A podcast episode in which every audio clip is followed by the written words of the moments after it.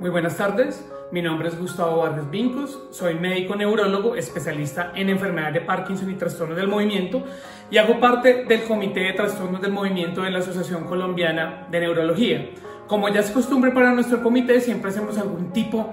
de pronunciamiento u actividad prepandemia relacionada con el Día del Parkinson, que es el 11 de abril, en donde se conmemora la, el nacimiento de James Parkinson, que es la, el médico por el cual la enfermedad está nombrada. En este momento quiero hablar sobre un tema muy importante, muy relevante y pues muy de moda, que es la relación de la infección por SARS-CoV-2 o la coronavirus 19, la, la enfermedad coronavirus 19, con la enfermedad de Parkinson. La COVID-19 como tal no tiene una posibilidad de infectar con más frecuencia las personas que tienen enfermedad de Parkinson. Esta conclusión se sacó con un estudio bastante interesante publicado en enero de este año en la revista Movement Disorders, que es la revista oficial de la Sociedad Mundial de Trastornos del Movimiento y Enfermedad de Parkinson. Aquí hacen un análisis de una cohorte o un número importante de pacientes, en total 696 pacientes con enfermedad de Parkinson, comparados con 8.590 pacientes sin, o más bien personas sin enfermedad de Parkinson. Y los resultados son bastante interesantes porque el riesgo de hospitalización de las personas por coronavirus, en las personas con enfermedad, las 696 personas, solamente el 0.6% requiere hospitalización por coronavirus, mientras que de las 8.590 personas, solamente el 0.7% requirió hospitalización por coronavirus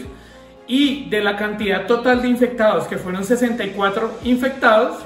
pues tampoco hubo una diferencia en la mortalidad entre los pacientes con enfermedades de Parkinson y los que no tenían enfermedad de Parkinson. Creo que este estudio es uno de los que eh, incluye mayor número de pacientes y por consiguiente lo que se sabe y lo que se puede concluir de por lo menos de esa muestra es que no hay más riesgo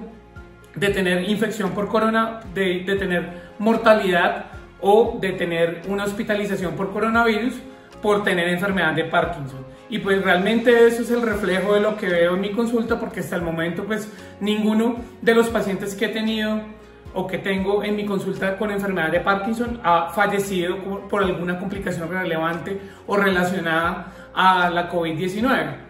Es muy importante que tengamos entonces en cuenta que las informaciones que podemos recibir de otros medios no, no médicos o no científicos pueden estar mal interpretadas y realmente todas las conclusiones que tengamos en este momento siempre van a ser prematuras porque se necesitan más, aún más personas para sacar conclusiones más,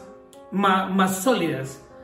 Entonces los invito a que se sigan cuidando porque si ya, si ya están vacunados, eh, hay que seguirse cuidando. Si no están vacunados, vacúnense porque creo que esa es la manera de eh, contener esta pandemia.